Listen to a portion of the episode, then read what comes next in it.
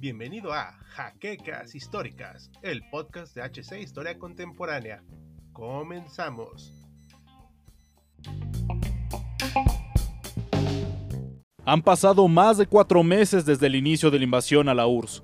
Los alemanes siguen avanzando por todo lo largo y ancho de la Unión Soviética, y la situación en la península de Crimea parece desesperada.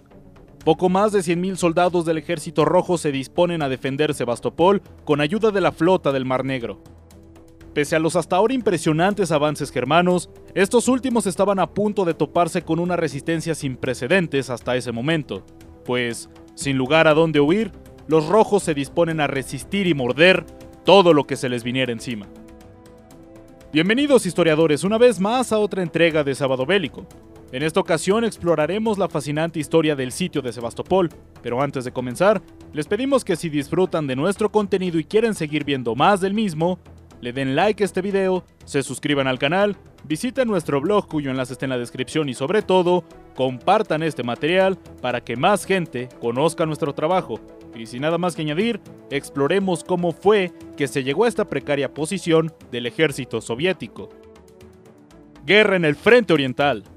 Al iniciarse la Operación Barbarroja el 22 de junio de 1941, se le asigna al mariscal de campo Karl Rudolf Gerd von Rundstedt el Grupo de Ejército Sur, sus tropas las componen el sexto ejército, el undécimo, el décimo séptimo, el primer ejército Panzer y la nonagésima novena división ligera en la reserva.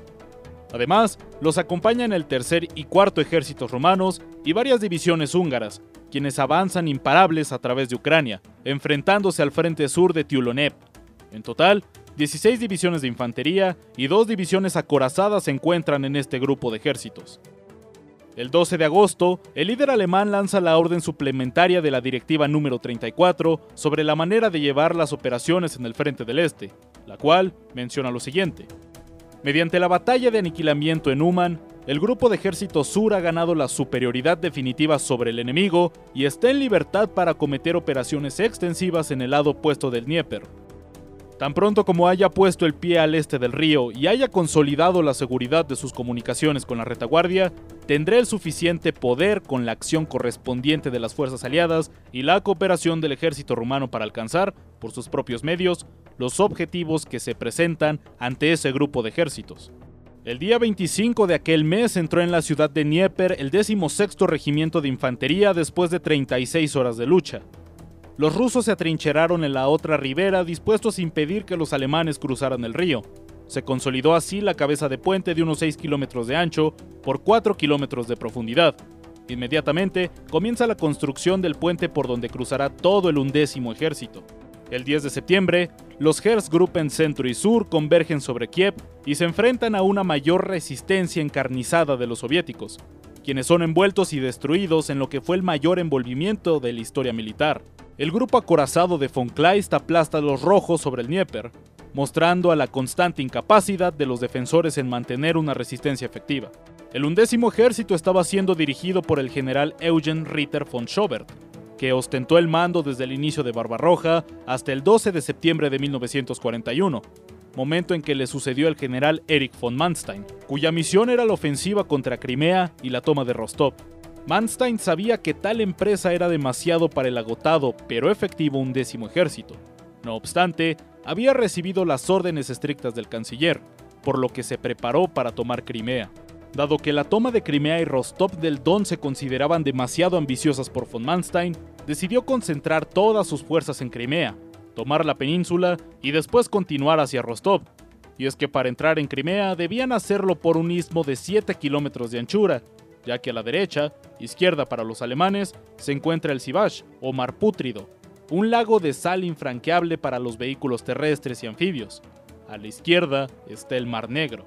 Para mayor dificultad estratégica, a lo largo del istmo se hallaban unas fosas cavadas heredadas de la Guerra de Crimea de 1851. Pero esto no le supone muchos problemas a Manstein en este momento, ya que su undécimo ejército no dispone de tanques aunque las defensas soviéticas en la entrada de Crimea le dieron a la flota del Mar Negro y al ejército de la Marina tiempo suficiente para fortificar Sebastopol, que inicialmente estaba en fuerte desventaja numérica. se contabilizaron 30 kilómetros de zanjas para tanques, más de 50 kilómetros de alambradas y unas 10.000 minas terrestres, defensas vitales para impedir la toma rápida de la ciudad por parte de los alemanes. Manstein sabía que para entrar en Crimea, con el 54 cuerpo le bastaba, pero para conquistar toda Crimea iba a necesitar más tropas y sobre todo blindados. En principio quería conquistar Sebastopol tras una rápida penetración mediante un golpe de mano, por lo que mientras el 54 cuerpo aún libraba duros combates en las zanjas, ordenó que avanzasen hacia el sur dos divisiones de montaña romanas y la Leibstandarte Adolf Hitler, mejor armada y con mayor capacidad de movimiento. En líneas generales lo que pretendía era despegar a estas tres divisiones del frente, dar un gran rodeo para desorientar a los soviéticos y luego, a toda velocidad, penetrar en territorio enemigo, desplegarse rápidamente y ocupar la península. Un típico plan atrevido de Manstein, y que le salió bastante bien, exceptuando por Sebastopol. El alto mando alemán se dio cuenta de que era imposible que Manstein tomara Crimea y Rostov, por lo que le encomendaron la toma de esta última Kleist, y entre los días del 18 al 28 de octubre, el 54 cuerpo rompe definitivamente el frente en Ishum, provocando el inicio del colapso del 51 ejército soviético. En la parte alemana, el 27 de octubre, después de 10 días de duros combates, el undécimo ejército ocupa casi toda Crimea. La región industrial del sur ahora está en manos alemanas. El día 1 de noviembre cae Simferópol. Consecuentemente, Sebastopol está cercada y comienza la batalla, que será cruel y despiadada, y durará varios meses.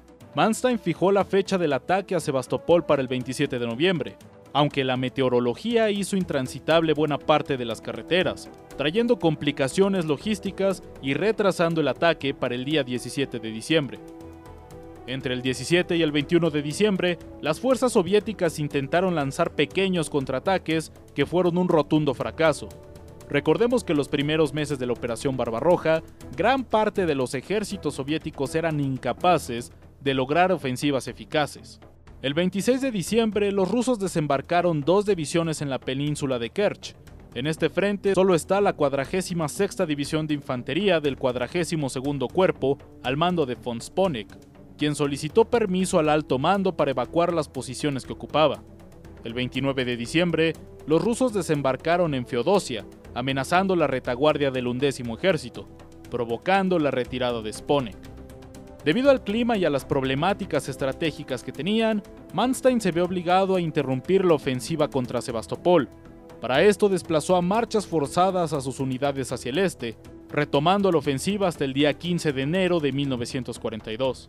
Los rusos tenían tres frentes en Crimea, Sebastopol, Feodosia y Kerch, poniendo en aprietos al undécimo ejército de Manstein, sin lograr doblegar lo cabe aclarar, y en consecuencia fracasando en sus objetivos. El 19 de enero, las fuerzas alemanas recapturaron Feodosia con cuantiosas pérdidas para los soviéticos. Aquí descubrieron que la mayor parte del personal militar alemán ha sido aniquilado, quizás estableciendo consecuencias en la posterior ruptura del cerco de Sebastopol. Durante los meses venideros intensificó el cerco alemán, y los soviéticos, a pesar de recibir constantemente tropas, no pudieron romperlo. En mayo la situación es favorable totalmente al ejército teutón, el 11 de ese mes, las fuerzas de Manstein completaron el cerco de Kerch y después de ocho días, los soviéticos son derrotados. Con seis divisiones alemanas y tres rumanas, Manstein ha destruido tres ejércitos rusos, exhibiendo la debilidad de las fuerzas defensoras. El 18 de mayo, los pozos petrolíferos del Cáucaso están al alcance de las manos alemanas, pero el costo humano y material han sido brutales. El 3 de junio de 1942 inició la batalla por Sebastopol. Tras muchos meses de penurias, era necesario concretar esta victoria y asegurar los valiosos puertos y campos petrolíferos. La artillería alemana inició con bombarderos Stuka y de baterías de artillería, así como del cañón Gamma de 427 mm, que era una nueva versión de la Gran Berta de 420 mm empleada durante la Primera Guerra Mundial. Los alemanes también tenían el mortero Thor de 600 milímetros, concebido para destruir las fortificaciones de cemento armado, y finalmente el llamado Dora de 800 milímetros, que podía lanzar obuses perforantes de carga hueca de hasta 7 toneladas a una distancia de 38 kilómetros. Este intenso bombardeo duró 5 días, destruyendo las defensas de la fortaleza. El 7 de junio, siete divisiones alemanas y dos rumanas del grupo de ejércitos sur atacaron Sebastopol después de los bombardeos.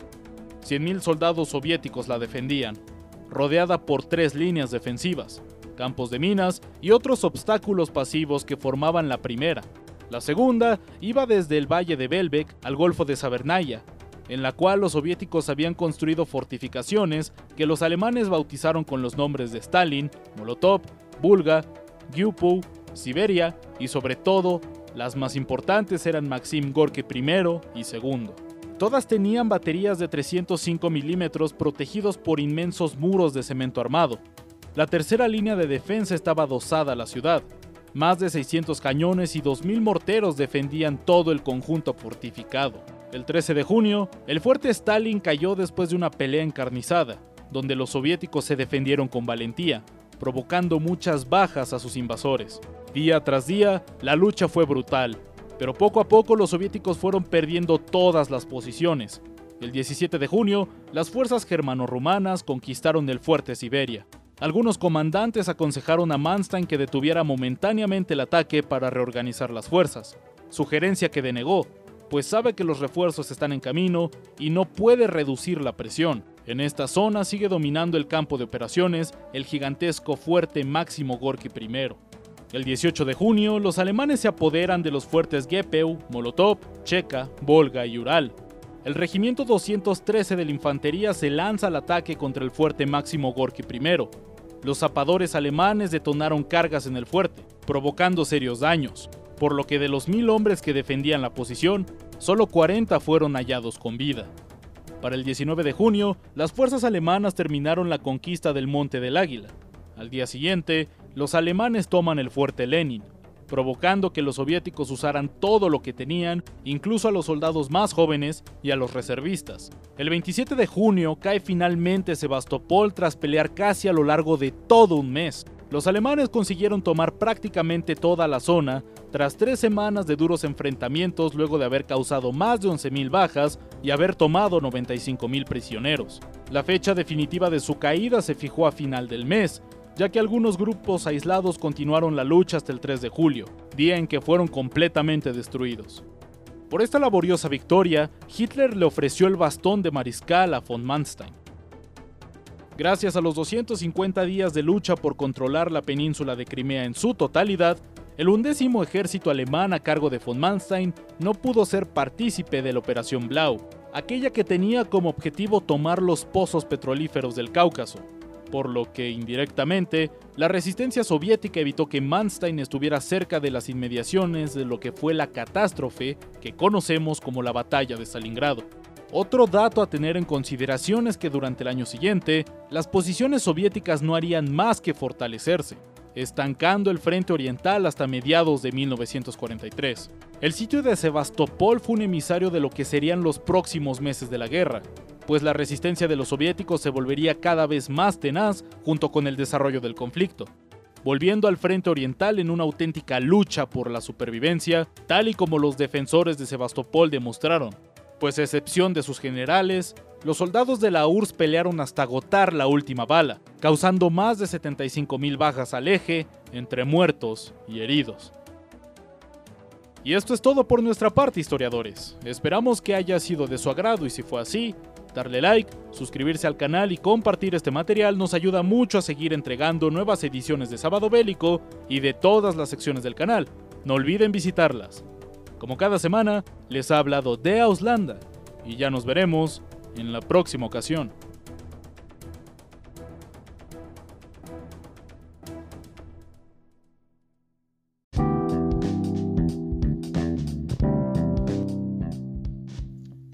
Esperamos la siguiente semana en un nuevo episodio de Jaquecas Históricas, el podcast oficial de HC Historia Contemporánea.